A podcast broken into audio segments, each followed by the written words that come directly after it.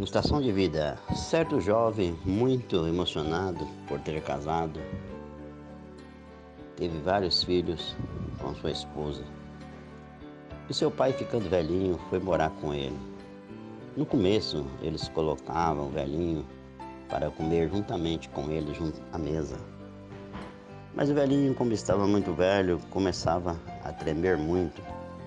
Os pratos não paravam em sua mão, o copo não parava em sua mão. Então a sua esposa, indignada, disse para o marido: Não dá mais para o seu pai comer aqui na mesa junto conosco. Está quebrando tudo. Então seu esposo fez uma tigelinha de madeira, uma colher de madeira, fez uma mesa separada e colocou seu pai para comer todos os dias. O pai olhava, a família toda reunida na mesa, somente ele fora da mesa, e ele então chorava, caía lágrimas dos seus olhos.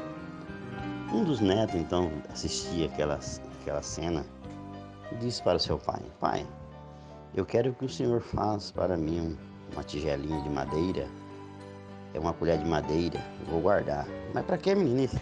Não para quando o senhor ficar velhinho e vir morar conosco, aí vou colocar o senhor também para comer separado.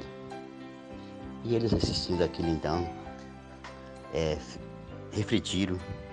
E a mulher então imediatamente disse para o esposo, traz o seu pai para comer na mesa juntamente conosco. Então daquele dia em diante, o velhinho voltou a comer junto com ele nas mesas. E ele não importava se quebrava prato, não importava se quebrava colher, e o velho ficaram com ele até o resto da sua vida. Que você possa refletir nisso aí. O que você tem feito com seus pais?